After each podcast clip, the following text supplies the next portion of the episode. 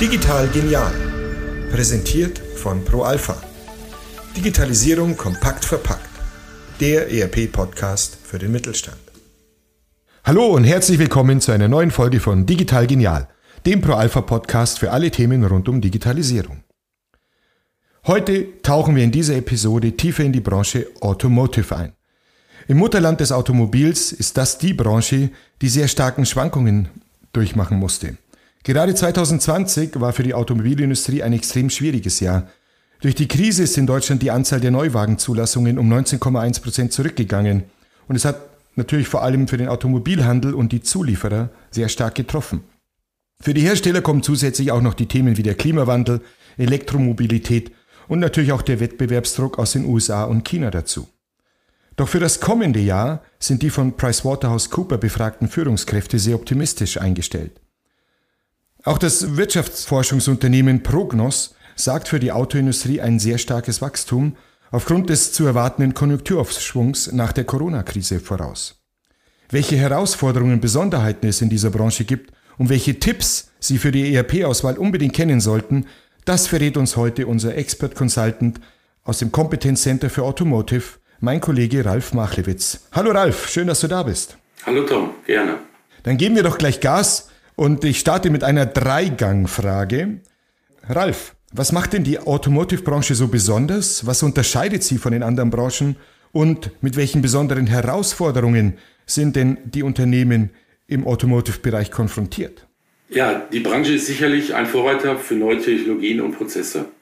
Gerade bei den Prozessen äh, werden äh, die Optimierung der Abläufe gefordert entlang der Zulieferkette, also vom OEM über den Tier 1, Tier 2 bis hin zum Tier 3. Also OEM-Hersteller, Tier 1 äh, Systemlieferanten und dann die Modullieferanten bzw. Teillieferanten. Verbunden damit ist aber eine geforderte Produktivitätssteigerung der Lieferanten. So werden in der Regel jährlich ca. 2 bis 3 Prozent Produktivitätssteigerung der Zulieferer verlangt. Das hat das Ziel der OEMs, die Einkaufspreise gering zu halten bzw. zu reduzieren. Da das Stichwort Savings. Savings sagen nichts anderes aus, als dass ich halt äh, meinen Lifetime-Vertrag ähm, jährlich reduziert bekomme um eben diese 2-3 Prozent. Ist mir selber auch schon mal passiert.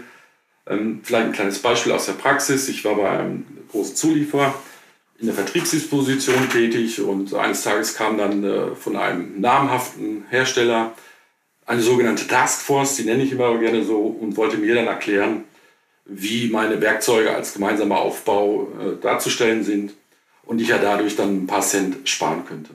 Das sind also so Sachen, die der äh, OEM dann wirklich auf, auf den Zulieferer zugeht und versucht dann wirklich die Preise zu reduzieren. Das gelingt dem Hersteller aber nur durch seine Marktmacht und durch die starke Abhängigkeit der Zulieferer. Weil die Zulieferer haben in der Regel ganz viele Teile, aber wenige Kunden. Weil in anderen Branchen sieht es wirklich anders aus. Da habe ich äh, viele Kunden mit, mit einzelnen Teilen. Weitere Herausforderungen sind zum Beispiel die hohen Qualitätsanforderungen und eine hohe Dynamik in der Serienproduktion. Auch da vielleicht mal wieder ein Beispiel aus meiner eigenen Praxis. Ähm, als ich als Jungingenieur in der Vertriebsdisposition saß, kam irgendwann im Oktober mein Chef mal zu mir und fragte mich, Meichewitz, was ist denn mit dem Teil? Und da habe ich gesagt, wieso läuft doch, ist doch alles ganz gut. Und als ich da mal genauer hingeguckt habe, habe ich festgestellt, dass die Teile, die mir avisiert wurden, über meinen Rahmenvertrag gar nicht eintrafen.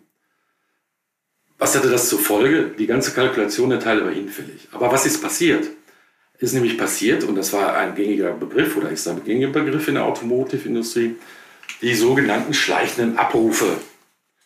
Was hat der schlau Disponent auf der anderen Seite beim OEM mit mir gemacht. Der hat ganz langsam hat der die Einteilung in den Abrufen reduziert, so dass ich es kaum gemerkt habe oder überhaupt nicht gemerkt habe. Und erst wirklich im Oktober, wo das aufs Jahresende zuging und die Umsätze begutachtet wurden, ähm, kam es dann raus.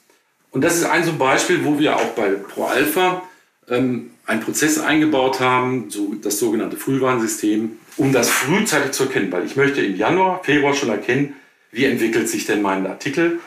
Und über das Frühwarnsystem werde ich dann frühzeitig gewarnt, um da gegebenenfalls einzuschreiten und äh, mich beim OEM zu melden. Auf der anderen Seite muss man aber auch sagen, hat die Automotive-Industrie Vorteile, weil ich habe einen hohen Planungs- oder habe eine hohe Planungssicherheit. In, in der Regel immer ähm, über fünf bis sieben Jahre im Voraus, da es Lifetime-Verträge über die Laufzeit eines Fahrzeugs gibt. Das ist natürlich ein Vorteil, wo ich mit dem Automotive-Bereich mich erheblich abhebe von anderen. Zum Beispiel im Handel, wo ich dann auf saisonale Schwankungen äh, angewiesen bin. Um diese vielfältigen Herausforderungen gerecht zu werden, benötigt aber ein Automobilzulieferer ein vernünftiges ERP-System, das den funktionalen Anforderungen im prozessualen Bereich und äh, drumherum entspricht. Du hast jetzt gerade das vernünftige ERP-System erwähnt. Worauf sollten denn Unternehmen in dieser Branche bei der ERP-Auswahl besonderen Wert drauf legen oder darauf achten? Ja, also da ist ganz klar die, die Stabilität des Anbieters. Also ich gehe eine Partnerschaft in der Regel zwischen 10 und 15 Jahren ein. Und da muss ich mich auf meinen Partner verlassen können, dass er in 10 oder 15 Jahren noch am Markt ist.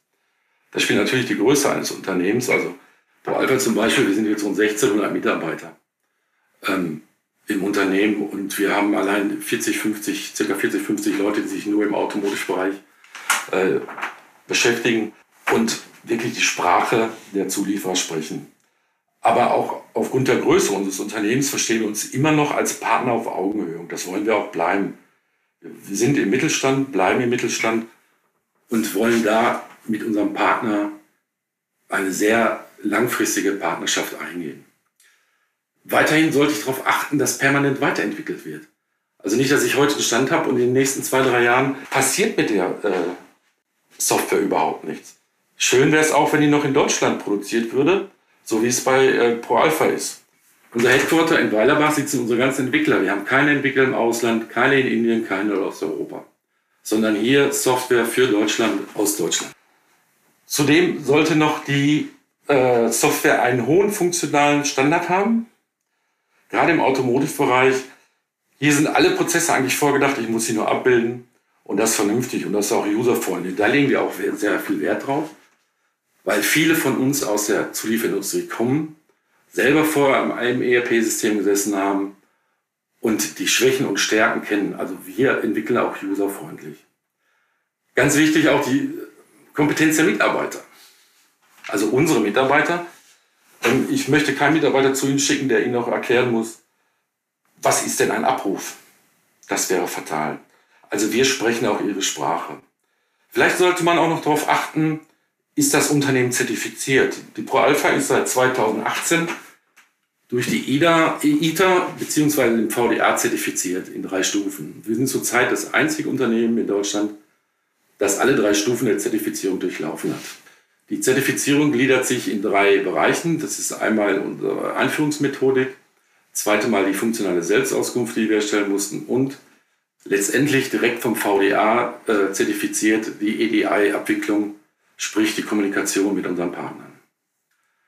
Ein weiterer Punkt ist, wie reagiere ich denn äh, auf Neuerungen in der Branche? Was passiert denn, wenn neue Prozesse mach, gemacht werden? Hier vielleicht ein Beispiel. Damals vor Jahren wurde NLK durch VW und Audi ins Leben gerufen. Da wurden bereits die Softwareanbieter, wir waren auch dabei, nach Ingolstadt gerufen und zwei Jahre vor dem Rollout wussten wir schon, was auf uns zukommt mit den neuen Prozessen im LLK, also sprich neues Logistikkonzept von VW und Audi. Und wir hatten dann circa zwei Jahre Zeit, diese Prozesse und diese neuen Anforderungen in die Software zu gießen. Vielleicht noch erwähnenswert, Support 24-7, selbstverständlich, darauf sollte man auch achten. Und ist mein zukünftiger Partner organisiert in Verbänden oder Netzwerken. Jetzt hast du erwähnt, was man bei der ERP-Auswahl ähm, beachten muss. Und nach deiner Erfahrung bitte ein paar Tipps von dir, und zwar für die Unternehmen, was sie auf jeden Fall ähm, vor der ERP-Einführung kennen sollten. Ja, welche Erfahrungen aus Projekten du hier als Beispiel geben kannst. Also sicherlich ist äh, ein Punkt oder, oder sind zwei Punkte, ist die Projektdauer und Kosten. Es sollte im Unternehmen ein Budget vorhanden sein und das äh, sollte bereitstehen. Und dann könnte, sollte ich erst mit der Auswahl anfangen. Sobald ich kein Budget habe, ähm, werden, wird jedes Unternehmen Probleme kriegen. Man muss hier aber auch bewusst sein, dass solche eine neue Einführung eines ERP-Systems eigene Ressourcen bindet. Das heißt, meine eigenen Mitarbeiter werden am stärksten belastet. Und komischerweise sind ja immer die Key-User, sind genau die stärksten Leute im Unternehmen, die die meisten Prozesskenntnisse haben. Die werden am stärksten belastet. Da muss ich mir im Vorfeld darüber klar sein, dass da eine sehr hohe Belastung auf sie zukommt. Und ich gegebenenfalls sie auch freistellen muss. Weiterhin sollte ich mir die Einführungsmethodik genau angucken. Weil es gibt verschiedene Methoden, eine Software einzuführen. Plug and Play oder vernünftig auf Prozessebene. Also ProAlpha arbeitet mit seiner Einführungsmethodik Prometheus Fast Track mit den Prototypen 1 und 2. Da werden schon im Prinzip in den Prototypen das äh, komplette ERP-System, wie es dann in Zukunft aussehen soll, abgebildet. Bewusst muss man sich aber auch sein, dass man sich vielleicht von Altlasten löst, sprich Datenbereinigung oder eventuelle Änderungen der Datenstrukturen. Es kann ja durchaus sein, dass ich eine sprechende Nummer habe, was heute gar nicht mehr notwendig ist in den modernen ERP-Systemen. Früher war es gängig, ich musste sprechende Nummern haben, hatte dann endlos lange äh, Schlüssel für die Nummernvergabe, was heute eigentlich nicht mehr da ist. Also die Bereitschaft für Veränderung, die muss eigentlich komplett da sein. Und eine gute Echtstadtvorbereitung. Also das ist ganz wichtig.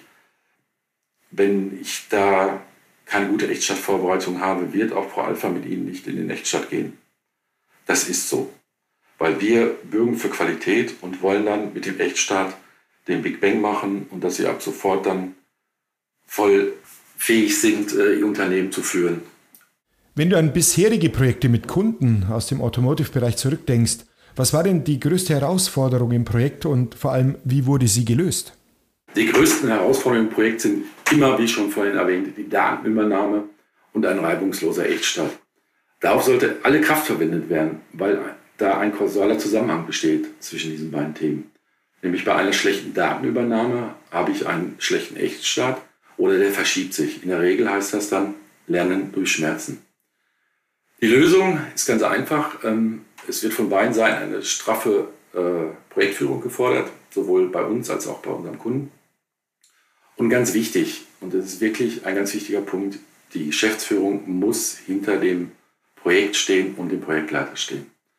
Weil ansonsten ähm, haben wir auch schon Sachen erlebt, wo es wirklich äh, vor die Wand gelaufen ist, da die Geschäftsführung sich überhaupt nicht dafür interessiert. Also das ist nicht nur ein Projekt der Mitarbeiter, sondern es ist ein Projekt des ganzen Unternehmens und da vorrangig auch durch die Geschäftsführung, die voll hinter dem Projekt stehen muss. Das wäre so, was wir uns auch wünschen und in der Regel trifft das auch immer zu.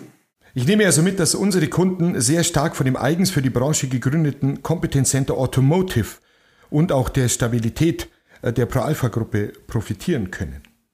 Um hier wirklich optimal zu unterstützen, arbeiten ja täglich, wie du es erwähnt hast, fast 1600 Mitarbeiterinnen und Mitarbeiter gemeinsam mit 181 Partnern an der digitalen Lösungsplattform. Und, wie du auch so schön gesagt hast, bei uns wird Partnerschaft auf Augenhöhe einfach und immer noch groß geschrieben. Herzlichen Dank für deine Zeit, Ralf. Gerne. Damit sind wir auch schon wieder am Ende der Episode. Vielen Dank fürs Zuhören und bis bald.